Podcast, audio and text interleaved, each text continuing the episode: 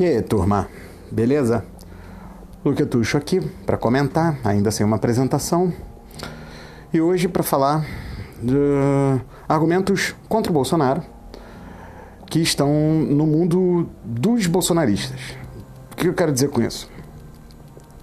São os argumentos que não passam por questões é, morais que nos são caras, né, enquanto progressistas. Porque o mundo dos bolsonaristas não prevê essas questões progressistas. Né?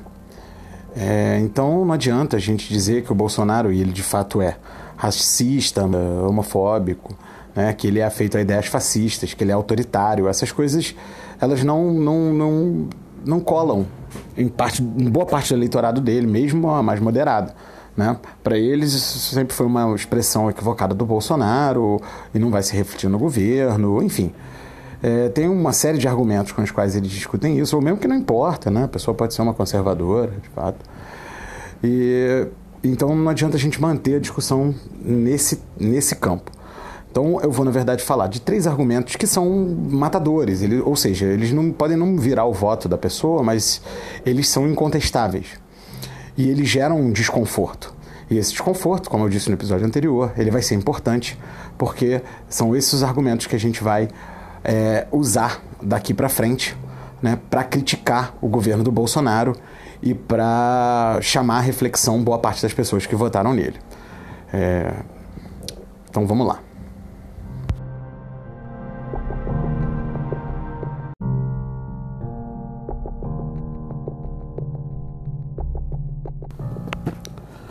O primeiro argumento é simples. Bolsonaro é violento, a sua fala é violenta, o seu comportamento é violento e isso incita a violência em uma parte dos seus eleitores. Isso não tem como correr. Né? A pública já tem, é, relata, tem uma reportagem que ela relata pelo menos 50 casos de agressão, pessoas motivadas né, é, por questões políticas, agressões feitas por eleitores do Bolsonaro. A gente tem a morte do mestre Moa do Catendê, né, na, na, na Bahia, em Salvador. É, e a gente tem um longo histórico do Bolsonaro usando de falas violentas. Né? É, não tem como você não dizer para uma pessoa que isso, que isso motiva uma parte da população. O Brasil é um país né, violento já. já. É, e isso gera um certo desconforto. Né? A, a perspectiva é que a pessoa moderada ela, ela diga que o Bolsonaro ele, ele já não apoia mais esse tipo de posicionamento. Mas, para nós, somos oposição ao Bolsonaro. Eu espero que você que está ouvindo isso um dia seja oposição ao Bolsonaro ou se torne um dia. É, para nós é, é, pouco, vai ser sempre pouco. O Bolsonaro vai ter sempre que condenar muito esse comportamento violento, até por uma questão prática. A gente vai precisar, né, que alguém acalme essa turba. E hoje quem parece ter influência sobre eles é o Bolsonaro. Então, primeiro argumento batido. Bolsonaro é violento, sua fala é violenta e isso energiza sua base que acaba tomando comportamentos violentos. Né? Não necessariamente na ordem do fascismo, senhores, mas numa ordem prática mesmo. Né? A pessoa achar que pode insultar a outra porque ela vota em alguém diferente. Né? Isso não é republicano, isso não é democrático. Né? De novo, de novo, Bolsonaro não é republicano, o Bolsonaro não é democrático, mas o eleitor dele espera dele um comportamento minimamente republicano e democrático.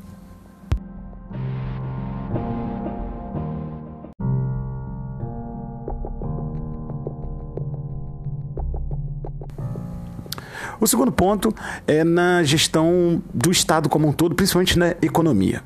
Vou explicar por quê. É, o Bolsonaro é um estatista, tá? O Bolsonaro, é, enquanto figura autoritária, ele não acredita no esvaziamento do papel do Estado. Né?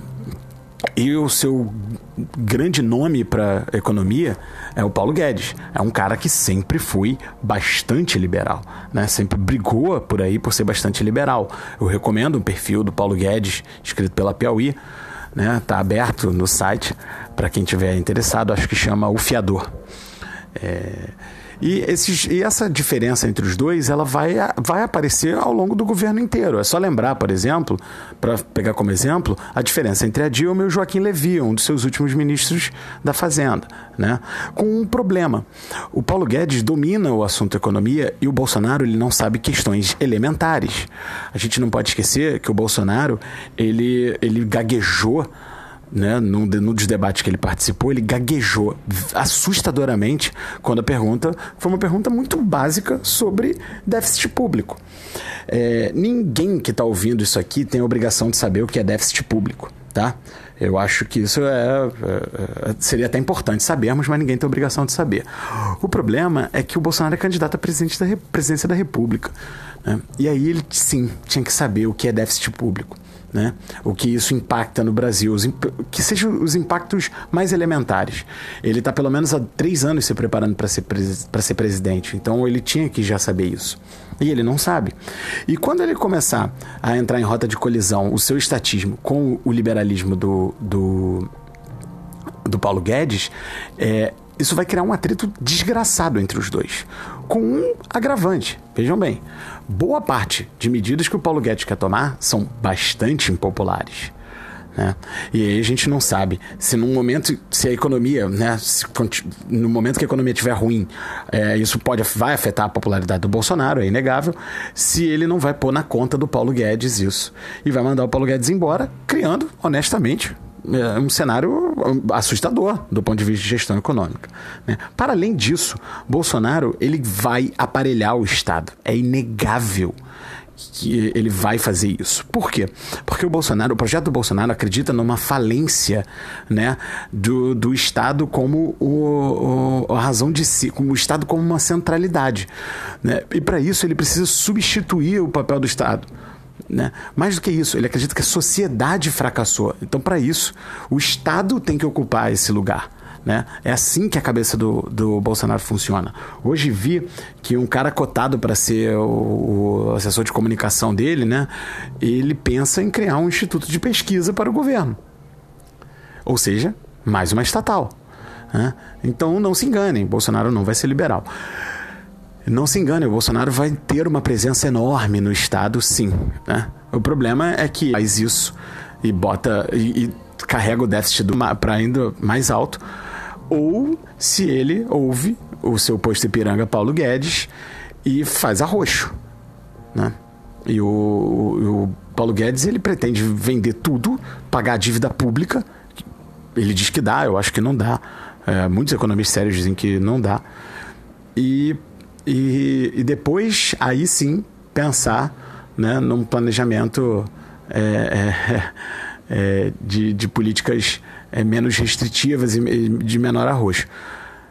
Bem, esses dois têm esse, esse amor tem dia para acabar. Eu aposto em no máximo seis meses, até porque o Paulo Guedes ele não vai ele não vai se submeter tão facilmente ao Bolsonaro, imagino eu esse argumento ele, ele é imbatível. Né?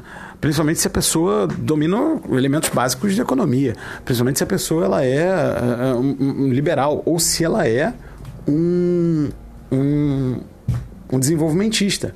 Né? Não importa. Tem uma contradição dentro desse governo novo que vai surgir. Né?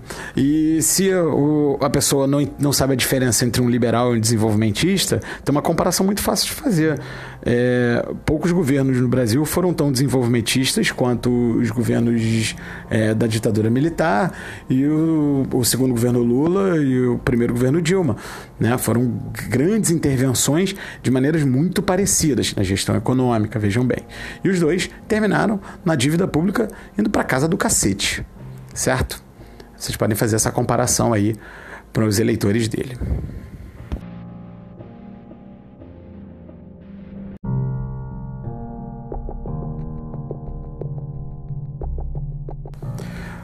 O terceiro ponto é segurança pública. O Bolsonaro ele não tem um plano para a segurança pública do país.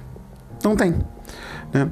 É, armar a, a, população, permitir que a população se arme como política de Estado de segurança pública, na verdade, é terceirizar a responsabilidade que deveria ser do Estado para o cidadão. Né? E isso, bem, não é bem papel do Estado fazer. Afinal de contas, ele está sendo eleito para proteger as pessoas. Não para dizer, se vira aí, malandro, arrume 8 mil, compre uma pistola e se vira aí. Não é por aí. É, a segunda coisa é que ele realmente não tem um plano para enfrentar o crime organizado. E eu falo com tranquilidade por não ter, porque o Bolsonaro é, tem uma perspectiva militar da coisa. E o exército, ele não está pronto para enfrentar o crime organizado. É só a gente olhar a intervenção no Rio.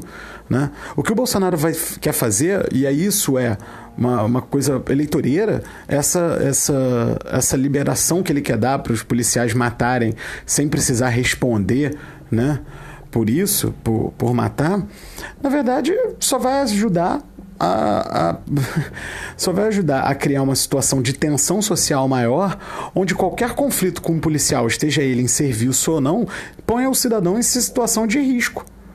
Porque se o policial ele tem liberdade, né, ele tem menor responsabilidade na morte de qualquer pessoa, né, e a gente já tem um cenário no Brasil onde isso acontece, né, a gente tem inúmeros casos de violência policial onde o, o, o o policial não foi responsabilizado de maneira nenhuma. Né? A gente tem. Enfim. E isso vai aumentar a tensão social do país. No fundo é isso. Quanto mais violência, mais violência vai ser a resposta. Não tem parada. O, a grana vai continuar chegando para o crime organizado através do tráfico de drogas. O, o, Bolsonaro não tem a menor ideia de como fechar a fronteira, de como asfixiar o tráfico de drogas muito menos pensa numa, numa, num, em, em políticas alternativas, né? como é que a gente tira esse cara do, do, do, crime? Então vamos pensar em políticas sociais. Um cara que acha que direitos humanos é, é proteção de bandido, né? e não proteção do cidadão, né? de todos os cidadãos. Né? Isso é um elementar dos direitos humanos. Proteção da integridade do cidadão e da sua propriedade privada. É, o Bolsonaro não conhece é, essa perspectiva. Então, é, ele fala em atirar e matar mais. E a gente já mata para um cacete. O Brasil, a polícia no Brasil já é uma das que mais mata no mundo. É, prender, bem, o Brasil também já é um dos países no mundo que mais prende, tanto em valores absolutos quanto em, é, em relação ao percentual da população. E isso só vai servir, na verdade, para gerar uma situação de violência maior nas cidades, sobretudo nas áreas de conflito de determinadas cidades, como eu posso falar do Rio, por exemplo, das favelas, né? É, e dos seus arredores. Então, a pessoa que é, que vota no Bolsonaro esperando que ele vá moralizar esse país, né? É, que ele vá resolver a questão da criminalidade, ela vai se decepcionar. Não tem um plano. É só você perguntar qual é o plano. Se o plano for matar mais, enfrentar mais, cara, isso é tudo que a polícia vem fazendo nos últimos 30 anos. E não deu certo.